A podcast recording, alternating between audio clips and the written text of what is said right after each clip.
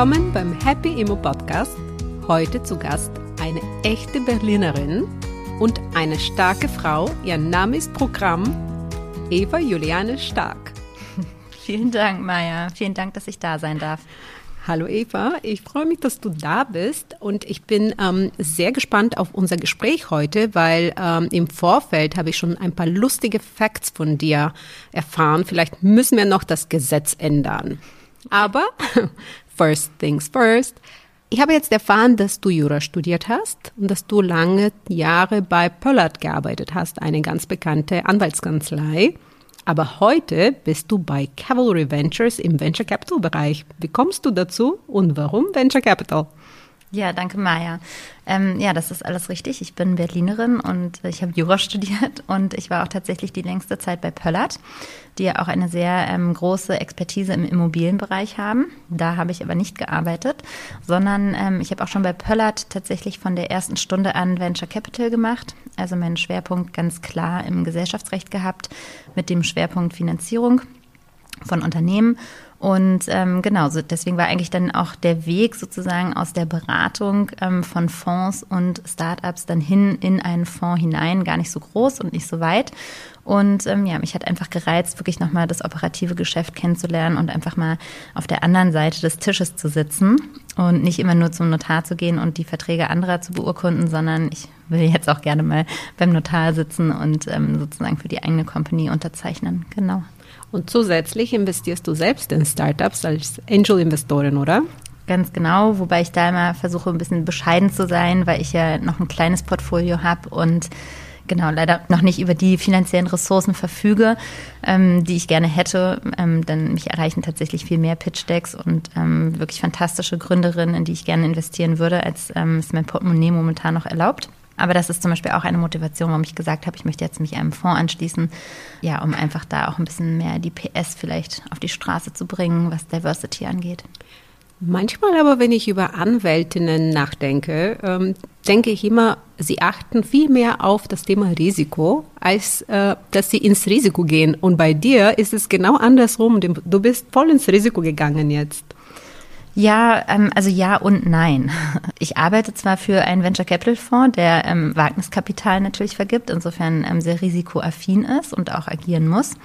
Nichtsdestotrotz bin ich ja nach wie vor fest angestellt. Also ich, wenn wir jetzt nicht irgendwas ganz falsch machen, dann ähm, habe ich ja trotzdem so meinen Monthly Paycheck, ähm, der mich erwartet. Insofern glaube ich, falle ich relativ weich, ähm, auch wenn jetzt ähm, genau sich vielleicht nicht alles so entwickelt, wie man es sich hofft. Ich mag aber gerne die Sachen eigentlich nicht so gerne von der Risikoseite nur betrachten, sondern ich gucke eigentlich lieber auf die Upside. Und ähm, meistens ist es ja leider so, dass da, wo irgendwie wo irgendwo ein Risiko schlummert, halt eben auch eine große Upside ist, ja. Oder umgekehrt, da, wo eben eine große Upside ist, lassen sich Risiken manchmal nicht vermeiden und da muss man einfach gucken, wie wie kann man die vielleicht minimieren oder auch besser einschätzen, ähm, wie viel Know-how kann man sich vielleicht aneignen, um, um sich da trotzdem dann sicher zu fühlen. Und ich glaube, ich bin nicht leichtsinnig, ähm, aber in den Bereichen, in denen ich über ein, ein bestimmtes Know-how verfüge, in denen fühle ich mich natürlich auch wohl und dann gehe ich auch gerne mal einen Schritt voraus und probiere neue Sachen, auch wenn sie irgendwie mit einem größeren Risiko daherkommen. Ja, das sehen wir genauso bei Happy Mo. Das Thema Risiko ist wichtig, aber das bewahrt uns nur davor, Fehler zu machen. Und am Ende, Risiko und Rendite laufen immer zusammen und deswegen ist es wichtig, dass man abwägt. Ne? Und ähm, es ist interessant, dass du auch in dem Bereich reingegangen bist, Venture Capital. Könntest du kurz erklären, was das ist und was dich daran so begeistert? Das hat ja auch mit Risiko und Rendite zu tun. Ganz genau. Ja, also mit Venture Capital bezeichnet man oder auf Deutsch Wagniskapital ähm, jetzt in dem, in dem Bereich Startup, ähm, VC, ähm, wie, wie wir es kennen und worüber wir reden, ist eigentlich eine Frühphasenfinanzierung von Unternehmen. Ja, ähm, das betrifft natürlich nicht alle Unternehmen. Es gibt ja also kleine Unternehmen, Familienunternehmen, ähm, Unternehmen, die sich, die sozusagen nachhaltig selber einfach wachsen, ja, durch irgendwie durch Eigenakquise und, und Umsatz. Und dann gibt es eben Unternehmen, die durch äh, quasi externes Geld wachsen. Und da gibt es halt den Bereich des Eigenkapitalinvestments. Das heißt, diese Unternehmen oder die Gründerinnen und Gründer die holen sich sogenannte Investoren an Bord und äh, geben dafür Anteile an ihren Gesellschaften an die Investoren ab.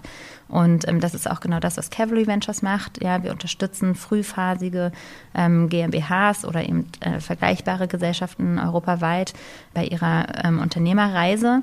Wir haben dabei ein klaren Fokus auf Software-Investments. Ja, das ist dann auch sehr breit gefächert. Ja, das kann Fintech sein, so ähm, wie Vitamin zum Beispiel. Genau, also neben Vitamin haben wir zum Beispiel auch noch in, in Patronus investiert. Das ist ein ähm, ja, MedTech-Startup, kann man fast sagen. Die ähm, haben ein Armband entwickelt, ein, ein Smart-Armband für Leute, die sturzgefährdet sind. Genau, also deshalb, da sind wir auch ähm, sehr divers aufgestellt. Aber zurück nochmal zu der Frage, ne, was ist Venture Capital? Dadurch, dass ich halt so frühphasig in eine solche Idee oder auch nur in ein Team investiere, habe ich natürlich ein sehr, sehr großes Risiko, weil es gibt oftmals noch kein fertiges Produkt, es gibt noch keinen Proof of Concept, es gibt noch keine Umsätze, noch keine Kunden. Das heißt, man ähm, schaut sich eigentlich nur die Vision an und ähm, fokussiert sich sehr stark auf den Markt, auf die potenzielle Upside, also auf den potenziellen Gewinn, den eine solche Firma vielleicht irgendwann einbringen kann. Und ähm, ich meine, BioNTech zum Beispiel ist auch ein schönes Beispiel. Die sind halt auch Venture Capital finanziert, ja. Und wenn da nicht sehr frühphasig auch schon ähm, tatsächlich Business Angels einfach mit sehr, sehr großen Summen auch voll ins Risiko gegangen wären, dann hätten wir alle heute keinen Corona-Impfstoff in der Art und Weise ähm, von BioNTech erlebt, ja.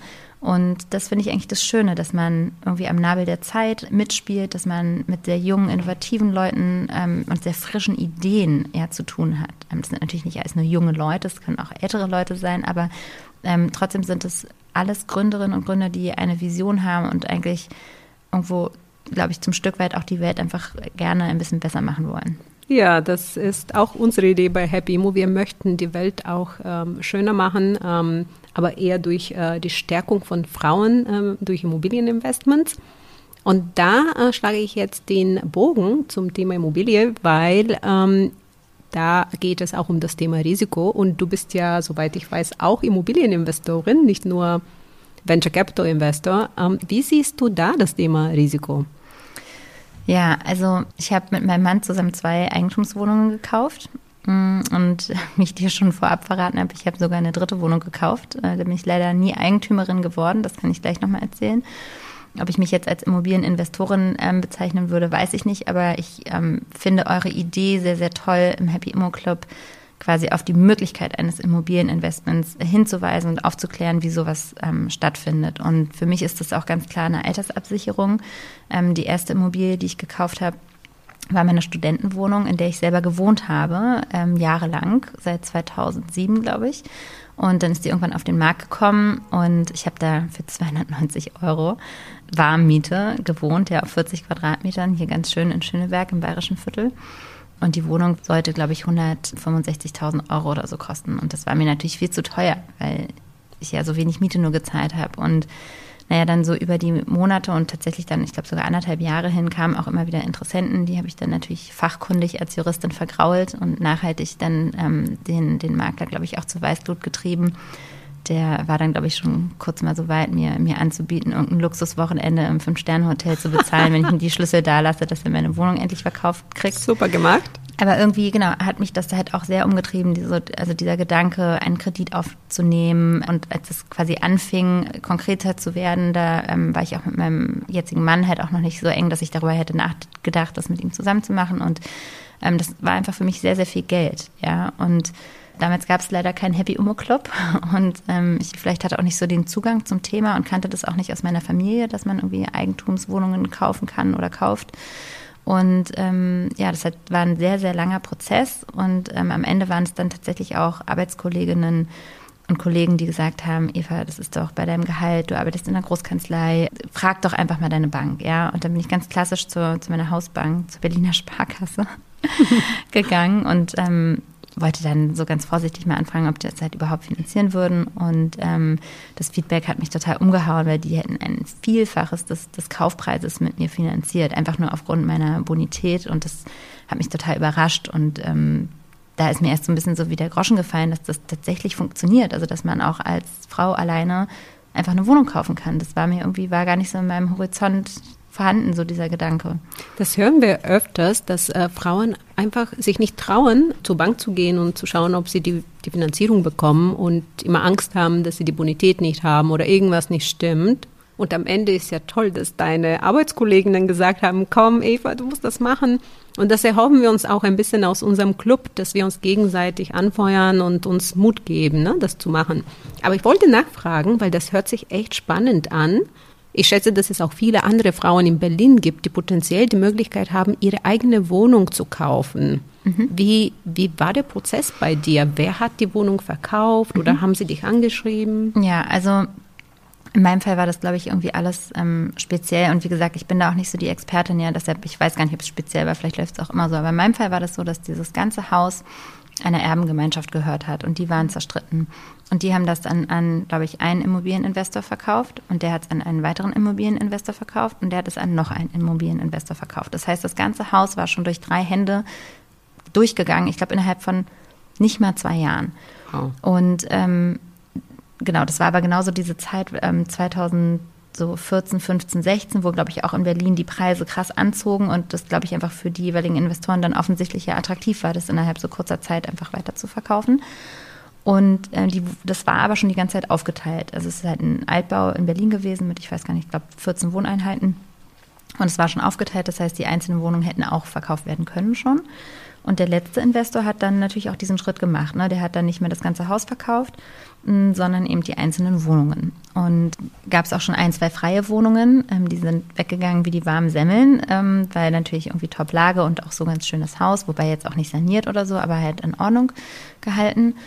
Und ähm, genau, und bei meiner Wohnung, ähm, wie gesagt, die war ja sehr klein und nicht zum Eigennutz verfügbar, wegen ähm, auch einem Milieuschutz. Also ich war ja auf zehn Jahre unkündbar und hatte, hatte dann diese ganz geringe Miete. Dann, ne, damals wurde ja schon, gab es ja auch schon Mietpreisbremse, glaube ich, und, ähm, und Mietendeckel wurde auch schon diskutiert und so. Also das war, glaube ich, für Eigennutzer kein Investment. Das war für Immobilieninvestoren nicht wirklich attraktiv, weil auf absehbare Zeit die Miete halt wirklich nicht also signifikant hätte sich steigern können.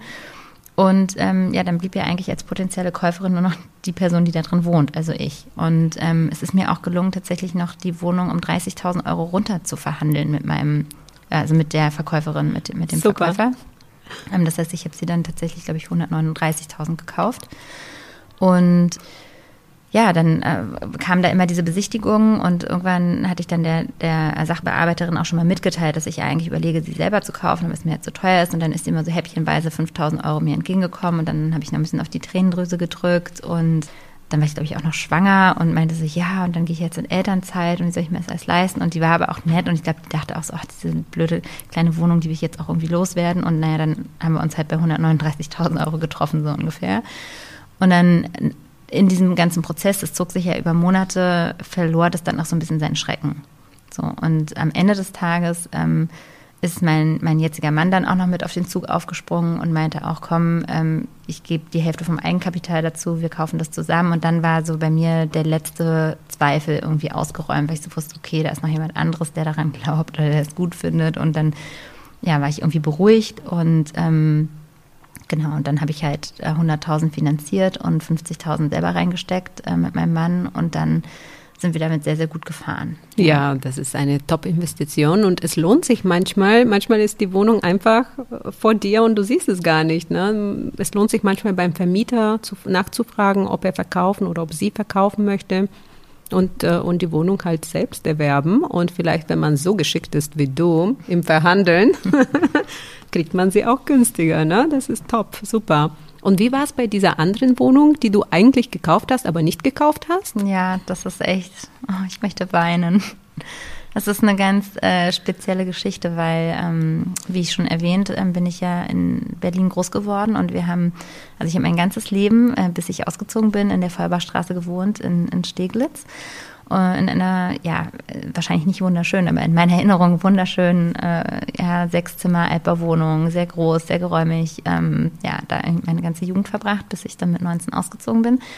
Und meine Eltern sind da 2004 ausgezogen, also das war eine Mietwohnung und sind nach Köpenick gezogen. Und ähm, ich habe zwei Brüder, zwei ältere Brüder und ja, irgendwie die Feuerbachstraße, das war immer so unser Familien, also so der Anker, weil auch in die gleiche Wohnung, wir hatten die zweimal, ja, einmal 180 Quadratmeter im ersten OG, da war das Büro von meinem Vater und dann noch die gleiche Wohnung im zweiten OG, da haben wir halt gewohnt. Und das Büro von meinem Vater war auch bis 2014 oder 15 auch noch dort. Das heißt, wir waren halt immer noch sehr dieser Immobilie und dieser Adresse halt sehr verbunden so. Und irgendwann schickt mir mein Bruder über den Immo-Link, dass, dass unsere Wohnung halt zum Verkauf steht. Und ich wow. bin total ausgeflippt und es war auch noch echt ein guter Deal. Das, also es sind, wie gesagt, 180 Quadratmeter gewesen. Ich glaube, der Kaufpreis war irgendwie 510.000 Euro. Das war letztes Jahr. Ja, wow, also das okay. war echt ein super Deal. Und ich natürlich sofort den ähm, Accentro, also die, die Immobilienfirma, angerufen und gleich dem Sachbearbeiter gesagt, das ist die Wohnung, in der ich bin ich groß geworden. Ich kaufe die auf jeden Fall und wo soll ich meine Reservierungsgebühr ähm, hinüberweisen? Und der war auch total cool und nett und meinte, ja, aber machen Sie noch eine Besichtigung? Und ich so, ja, okay, gerne. Und dann bin ich dahin gefahren und oh, war das schön, ja, bin durch mein Kinderzimmer durchgelaufen und das war noch die Tapete an der Wand, ja, die mein Vater da irgendwie in den Oh. 90ern irgendwie rangepflastert hat. Das war richtig so coming home mäßig und ich habe mich auch mit den Mietern unterhalten, habe sie auch gefragt, warum sie denn nicht kaufen, weil das doch ein gutes Investment ist und ja, ähm, die meinten so, nee, und die hätten halt andere Wohnungen.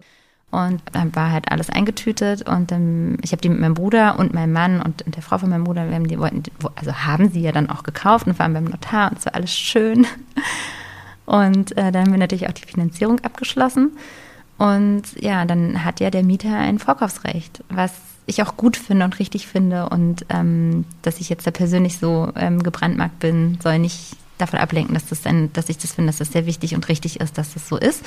Aber in meinem Fall war es natürlich irgendwie besonders ärgerlich, weil dann ähm, tatsächlich einige Wochen später die Mieter da ihr Vorkaufsrecht ausgeübt haben und wir dann natürlich nie Eigentümerin geworden sind, ja, sondern die die Wohnung dann ja quasi weggeschnappt haben. Das funktioniert rechtstechnisch so, dass man quasi diesen ähm, notariellen Kaufvertrag abschließt mit dem ähm, Verkäufer und dann ist der erstmal in der Schwebe, ja, und dann muss halt diese Vorkaufsfrist ablaufen. Das sind zwei Monate in Deutschland ab Zustellung sozusagen des beurkundeten ähm, notariellen Kaufvertrages beim Mieter. Und ähm, ne, der kriegt dann halt einen großen Umschlag, wo diese Urkunden drin sind. Und da steht dann heißt halt eine Mitteilung, möchten Sie Ihr Vorkaufsrecht ausüben, Ihr gesetzliches oder nicht. Und normalerweise, und so ja auch bei uns, klopft man das halt mehrfach ab, ob der oder die Mieterin das halt gerne machen möchte. Und ich glaube, bei uns war es einfach unglücklich. Ja, dann ist sozusagen eine Klausel im Kaufvertrag, dass wenn die Mieter ihr, ihr Vorkaufsrecht ausüben, dann tritt die mietende Partei einfach als Käufer in den bestehenden Vertrag ein. Also das nennt sich dann Parteiwechsel. Ne? Also dann ist sozusagen der gleiche Kaufvertrag ist dann einfach zwischen ähm, ja, den Mietern und dem Verkäufer zustande gekommen. Und dann waren wir halt raus. Oh nein, aber ihr hattet ja noch die Finanzierung an der Backe, oder? Ja, und das ist auch wirklich, ich habe mich da jetzt sehr viel mit beschäftigt und das ist wirklich, man kann es leider nicht umgehen, dieses Problem, ja. Ähm, ich will jetzt auch nicht zu viel ins Detail gehen, aber, ähm, Aber was hieß das dann für euch? man hat ja ein Widerrufsrecht, aber die Widerrufsfrist geht ja nur 14 Tage. 14 Tage. Und der Sachverhalt ist auch noch nicht ganz abgeschlossen, ja. Also wir sind immer noch mit der Bank uns nicht einig geworden, weil die natürlich dann eine Nichtabnahmegebühr von uns in auch fünfstelliger Höhe haben wollten. Wow. Also jetzt auch gar nicht so unsign, also niedrige fünfstellige Höhe, aber trotzdem ist ja also viel Geld, ja. Und ähm, das, das ärgert mich schon irgendwie so bis heute, dass man das auch nicht wirklich hätte anders vermeiden können. Jedenfalls ist es in dem konkreten Fall halt so gewesen, dass wir dann halt diesen Kredit hatten, also die Finanzierung, aber keine Wohnung. Und ähm, ich habe natürlich auf dem Markt auch keine vergleichbare Wohnung gefunden mit 180 Quadratmetern für 500.000 Euro, die man jetzt irgendwie da schnell hätte dann äh, stattdessen erwerben können. Ja, wisst ihr selber, gibt es ja halt einfach nicht. Und ähm, ja, deswegen ist es ein sehr schmerzhaftes Thema für mich, weil ich mich erstens immer noch mit der Bank ähm, da jetzt juristisch auseinandersetze, aber es tatsächlich auch da vom Gesetzgeber sozusagen keinen Schutz gibt und es gibt auch keine Bank, die sagt, ich trage das Zinsrisiko oder ich, ich mache ein außerordentliches Kündigungs- oder Rücktrittsrecht, sondern es ist tatsächlich so, dass man, wenn man als Käufer einer vermieteten Immobilie eine Finanzierung abschließt, dann trägt man einfach das Risiko, dass der Mieter das Vorkaufsrecht ausübt und dass man nicht zum Zuge kommt. Und es gibt auch keinen Weg drumherum. Eva, ich finde es auch total traurig, dass das äh, passiert ist, vor allem weil es halt dein Zuhause war. Ähm, und es ist äh, blöd, dass es diese eine Art Lücke im Gesetz gibt, dass sowas überhaupt passieren kann. Aber ich würde gerne jetzt auch positiv auf die Sachen schauen und ich weiß, dass du auch Lösungen gefunden hast. Ja, danke, Maja. Ähm, ja, das stimmt schon. Also das war ärgerlich, aber ähm, es gibt für jedes Problem auch eine Lösung. Und bei, bei dem zweiten Immobilienerwerb haben wir es dann tatsächlich auch anders gemacht und haben einfach von vornherein gesagt, wir gehen erst zum Notar, kaufen die Wohnung und dann, wenn wir wissen, dass der oder die Mieterin auf ihr Vorkaufsrecht verzichtet hat, dann schließen wir den äh, Finanzierungsvertrag mit der Bank ab. Und so haben wir es halt auch genau gemacht. Wir sind im Dezember zum Notar gegangen, im Januar, also und haben den Kaufvertrag unterzeichnet. Im Januar äh, haben wir dann die Nachricht bekommen, dass der Mieter auf sein Vorkaufsrecht verzichtet hat. Und dann haben wir die Bankfinanzierung abgeschlossen. Ah, perfekt. Dann hat es ja geklappt. Und bei dem ähm, Vorfall, wo du noch dabei bist, hilft dir ja eine Anwältin. Ganz genau. Da kann ich auch nur jede und jeden ermutigen, ähm, dass man sich dann einfach auch Hilfe holt oder Unterstützung. Ähm, ich bin zwar selber auch Anwältin, aber natürlich nicht auf Verbraucherkreditverträge spezialisiert, sondern wie gesagt auf Venture Capital und habe dann eine Kollegin ähm, ja einfach auch beauftragt, mich da zu vertreten und mein Bruder natürlich und die hat uns auch wirklich sehr geholfen. Also und da sind wir wieder beim Thema Venture Capital und unsere Zukunft. Ich weiß, dass du, ich glaube, im Jahr 2014 die Venture Ladies gegründet hast. Erzählst du ein bisschen was darüber? Ja, gerne. Ähm, ja, 2014, da ähm, stand ich auch noch relativ am Anfang meiner beruflichen Karriere und hatte das dringende Bedürfnis, mich mit anderen Frauen ähm, aus dem Bereich Venture Capital auszutauschen und habe dann einfach die wenigen, die es da in meinem Umfeld gab, dann ähm, ja einfach einen Abend mal zusammengetrommelt in einer Weinbar in Mitte und ähm, dann haben wir uns da getroffen und über Business geredet und es gab halt nur eine Regel, nämlich es wird über das Business gesprochen und das war halt sehr, sehr ähm, motivierend, inspirierend, natürlich sehr interessant, ähm, sehr lehrreich und das hat allen so gut gefallen, dass dann die, ich glaube, 16 Frauen, die da waren an dem Abend, äh, dann auch quasi, als wir dann da aus der Bar gefegt wurden, auch meine, ja, Eva, wann treffen wir uns denn wieder? Und dann meinte ich, ja gut, wenn wir uns alle wieder treffen wollen, dann vielleicht in vier Wochen.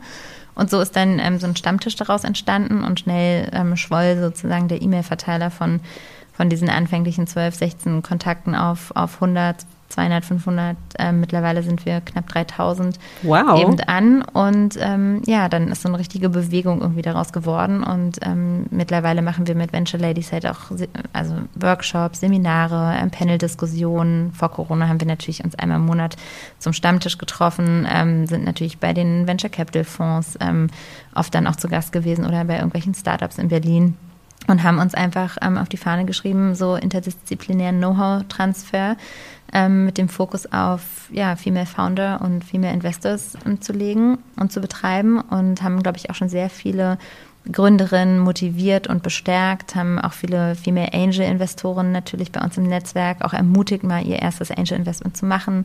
Ähm, ja, und kümmern uns eigentlich so ein bisschen auch um Sichtbarkeit und einfach um so eine Art Safe Space, ja, um auch Fragen stellen zu können und einfach eine Community zu haben, die vielleicht ein bisschen weniger aggressiv ist, als man sie sonst aus dem Venture Capital kennt.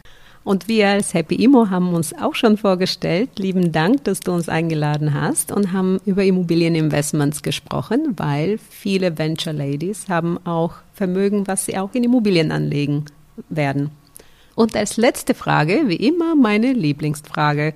Was ist deine Vision für dich und für uns Frauen? Und vielleicht auch in Bezug auf Immobilien?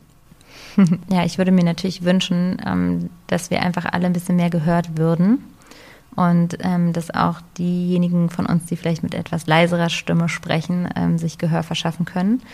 Und ja, dass wir einfach unseren Fair Share ähm, am Markt bekommen. Nicht nur am Immobilienmarkt, äh, sondern eben auch beim Venture Capital und in allen anderen Lebensbereichen. Ich glaube, da ist noch sehr viel Luft nach oben und das würde ich mir für uns wünschen. Das kann ich nur mit Händen und Füßen unterschreiben. Lieben Dank, Eva, dass du bei uns warst und ich wünsche dir einen schönen Tag. Dankeschön.